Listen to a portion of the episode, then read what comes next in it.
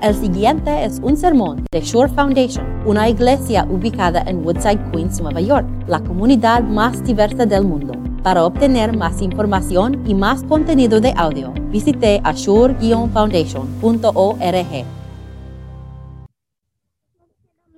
Our sermon text for today comes from Exodus chapter 14. El lectura para el sermón para hoy ah, se encuentra en Éxodo capítulo, capítulo 14. Y, y el- el- la, la- lectura es muy larga, entonces yo solo voy a, a leer en, en inglés, pero puedes ah, leer en, el, en los papeles aquí en español también. So we start in Exodus, Exodus chapter 14, beginning with verse 5. When the king of Egypt was told that the people had fled, Pharaoh and his officials changed their minds about them and said, What have we done? We have let the Israelites go and have lost their services. So he had his chariot made ready and took his army with him. He took 600 of the best chariots, along with all the other chariots of Egypt with officers over all of them. The Lord hardened the heart of Pharaoh, king of Egypt, so that he pursued the Israelites who were marching out boldly. The Egyptians, all Pharaoh's horses and chariots, horsemen and troops, pursued the Israelites and overtook them as they camped by the sea near Pi Hahiroth, opposite Baal Zephon. As Pharaoh approached the Israelites, as Pharaoh approached, the Israelites looked up, and there were the Egyptians marching after them. They were terrified and cried out to the Lord. They said to Moses, Moses, was it because there were no graves in Egypt that you brought us to the desert to die? What have you done to us by bringing us out of Egypt? Didn't we say to you in Egypt, Leave us alone, let us serve the Egyptians? It would have been better for us to serve the Egyptians than to die in the desert. Moses answered the people, Do not be afraid. Stand firm, and you will see the deliverance the Lord will bring you today. The Egyptians you see today will you will never see again. The Lord will fight for you. You need only to be still. Then the Lord said to Moses, Why are you crying out to me? Tell the Israelites to move on. Raise your staff and stretch out your hand over the sea to divide the water, so that the Israelites can go through the sea on dry ground. I will harden the hearts of the Egyptians, so that they will go in after them. And I will gain glory through Pharaoh and all his army, through his chariots and his horsemen the Egyptians will know that I am the Lord when I gain glory through Pharaoh, his chariots, and his horsemen. Then the angel of God, who was traveling in front of Israel's army, withdrew and went behind them. The pillar of cloud also moved from in front and stood behind them, coming between the armies of Egypt and Israel. Throughout the night, the cloud brought darkness to the one side and light to the other side. So neither went near the other all night long. Then Moses stretched out his hand over the sea, and all that night the Lord drove the sea back with a strong east wind, wind and turned it into dry land. The waters were divided, and the Israelites went through the sea on dry ground, with a wall of water on their right and on their left. The Egyptians pursued them, and all Pharaoh's and all Pharaoh's horses and chariots and horsemen followed them into the sea during the last watch of the night. The Lord looked down from the pillar of fire and cloud at the Egyptian army and threw it oh. into confusion. He jammed the wheels of their chariots so that they had difficulty driving. And the Egyptians said, Let's get away from the Israelites. The Lord is fighting for them against Egypt. Then the Lord said to Moses, Stretch out your hand over the sea so that the waters may flow back over the Egyptians and their chariots and horsemen. Moses stretched out his hand over the sea, and at daybreak the sea went back to its place. The Egyptians were fleeing toward it, and the Lord swept them into the sea. The water flowed back and covered the chariots and horses, The entire army of Pharaoh that had followed the Israelites into the sea. Not one of them survived. but the Israelites went through the sea on dry ground, with a wall of water on their right and on their left. That day the Lord saved Israel from the hands of the Egyptians. And Israel saw the Egyptians lying dead on the shore. And when the Israelites saw the mighty hand of the Lord displayed against the Egyptians, the people feared the Lord and put their trust in him and Moses, his servant. This is the word of the Lord. So the Israelites were in a pretty the Israelites were in a pretty tough spot. The Israel the Israelites were in the middle of a crisis. Los israelitas estaban en una situación muy peligroso. Los israelitas estaban en una crisis. See, Pharaoh had had enough of the Israelites. And after the 10 plagues, he told them to get out of Egypt. Después de los diez plagas, Faraón les dije, les dije a los israelitas que se fuera de Egipto. But Pharaoh quickly changed his mind about just letting all of this free labor walk out of the country. Pero Faraón rápidamente cambió su opinión sobre que todos sus esclavos, de todos sus esclavos que está saliendo su país. So Pharaoh gathers a massive force of chariots and soldiers to chase after the Israelites. Entonces, Faraón reúne a un grande ejército para perseguir a los israelitas. See, Egypt was one of the most powerful countries in the world at that time, with one of the most powerful armies. Egipto fue uno de los países más poderosos en el mundo durante este tiempo y ellos tuvi tuvieron el mejor ejército. And this is what the Israelites saw coming after them. Esto es lo que los israelitas ven persiguiendo después de ellos. See, this massive force of chariot and horsemen quickly gain on the Israelites. esta enorme fuerza de carros y soldados se estaba ganando rápidamente sobre ellos.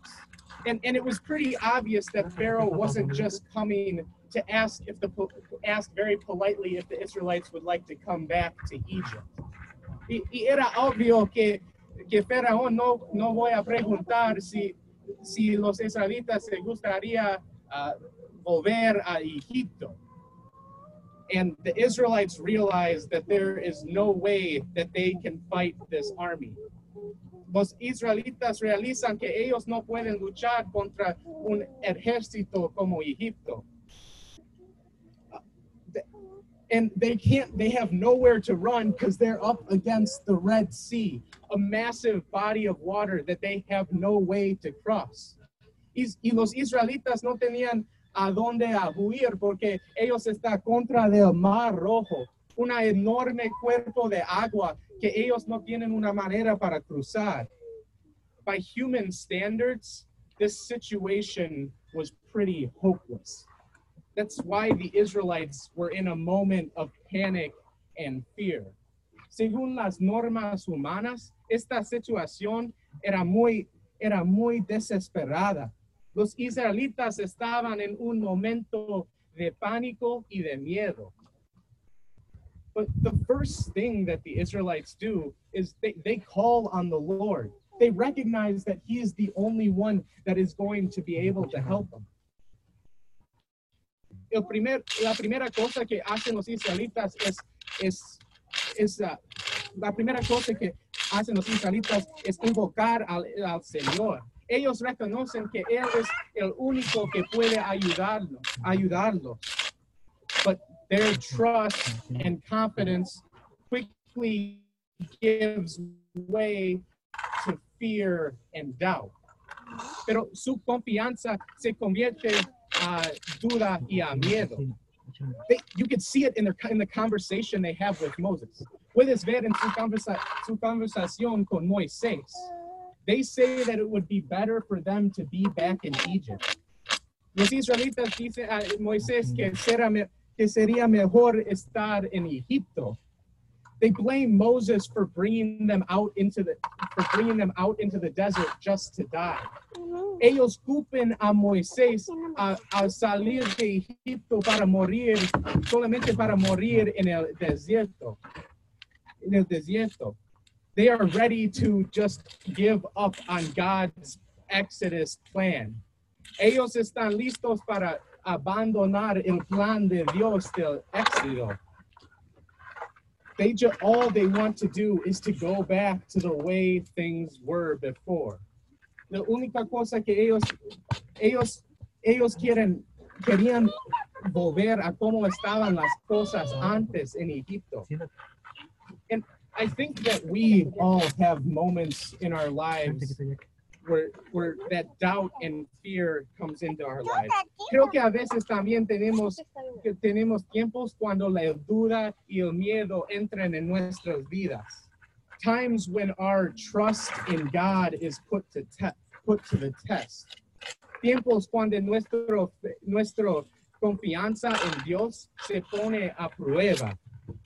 Times when we worry and we wonder how we are ever going to make it. Tiempos cuando nosotros preocupamos y, y, y, ah, preguntamos cómo lo, lo- cómo lo lograremos. But I want you to listen now to the words that Moses speaks to the Israelites. They're words that God gives us in his word for those times when trouble come into our lives. Pero ahora quiero que, que escuches a las palabras de Moisés. Es- son palabras que Dios, Dios nos da en su palabra para los tiempos cuando hay un- una crisis en nuestras vidas. Moses says, The Lord will fight for you. You need only to be still. Mo- Moisés dice, ustedes quédense quietos, que el Señor presentará batalla por ustedes. Maybe at first glance, when you hear this story, it seems surprising at how quickly the Israelites lose hope. Tal vez parezca sorprendente que los israelitas pueden, pueden perder, pierdan la esperanza tan rápidamente. They had just come out of Egypt.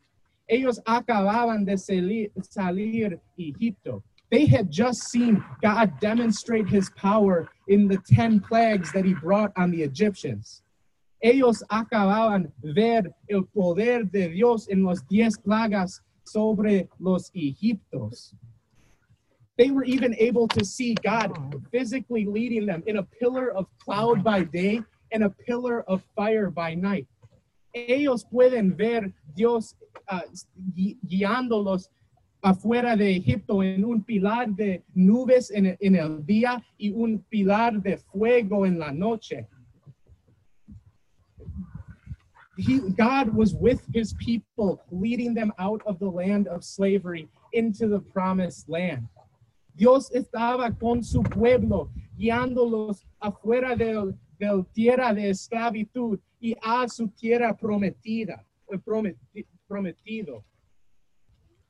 I think that there's time, that as surprising as it seems that the Israelites lose hope so fast, I think there's times in all of our lives where we forget the things that God has done for us. Creo que hay veces, a, a veces en nuestras vidas nosotros también nos, no, no damos por sentado todas las cosas que Dios, Dios ha hecho por nosotros. Because God saved us from a life of slavery too. He saved us from the slavery of sin. Dios nos salvó también a nosotros de una vida de esclavitud. Nos salvó de la esclavitud de nuestro pecado. God loved us so much that he sent his son into the world to fight for us. Dios nos amó tanto que él envió a su hijo al, al mundo para luchar por nosotros. Jesus suffered and died to pay the price for our sin. Jesús sufrió y, y murió para pagar el precio por nuestro pecado. But it doesn't end there. Pero no terminó ahí- ahí. On the third day, Jesus rose again from the dead to show, to show us that our sin had truly been defeated and that one day we would rise again to live with God in heaven. En el tercer día, Jesús resucitó para muestra que, que nuestro pecado fue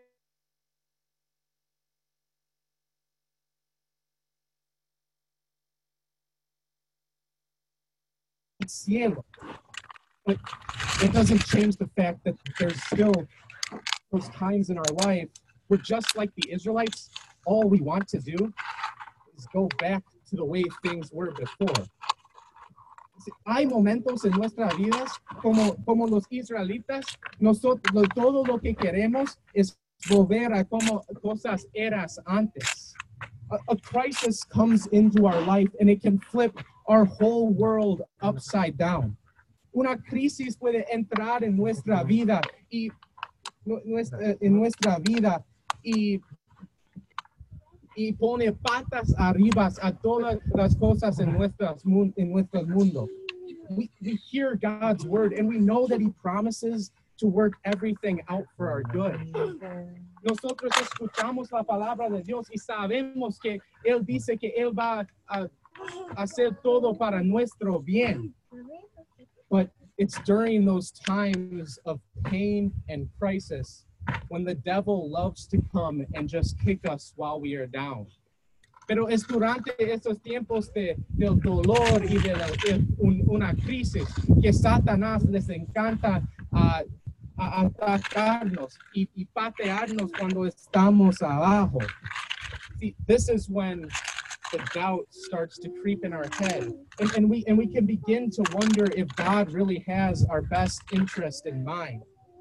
Aquí es cuando la duda comienza a colarse en nuestra en nuestra men- mente y, y podemos empezar a preguntar si preguntarnos si dios realmente tiene tiene nuestro mejor interés en mente we, we could start to question how this crisis could possibly work for our good. Nosotros podemos empezar a cuestionar cómo este crisis puede funcionar para nuestro, nuestro bien. And instead of turn in these times, instead of turning to God's word and going to Him in prayer, it becomes so easy for us to look somewhere else to find comfort and assurance. En, en, en lugar volver la palabra de Dios y orar y orar a él. Se vuelve fácil para encontrar nuestro cons- consuelo en un otro lugar. And, and we wonder why God doesn't step into our lives like like he did at the Red Sea and save us from our problems.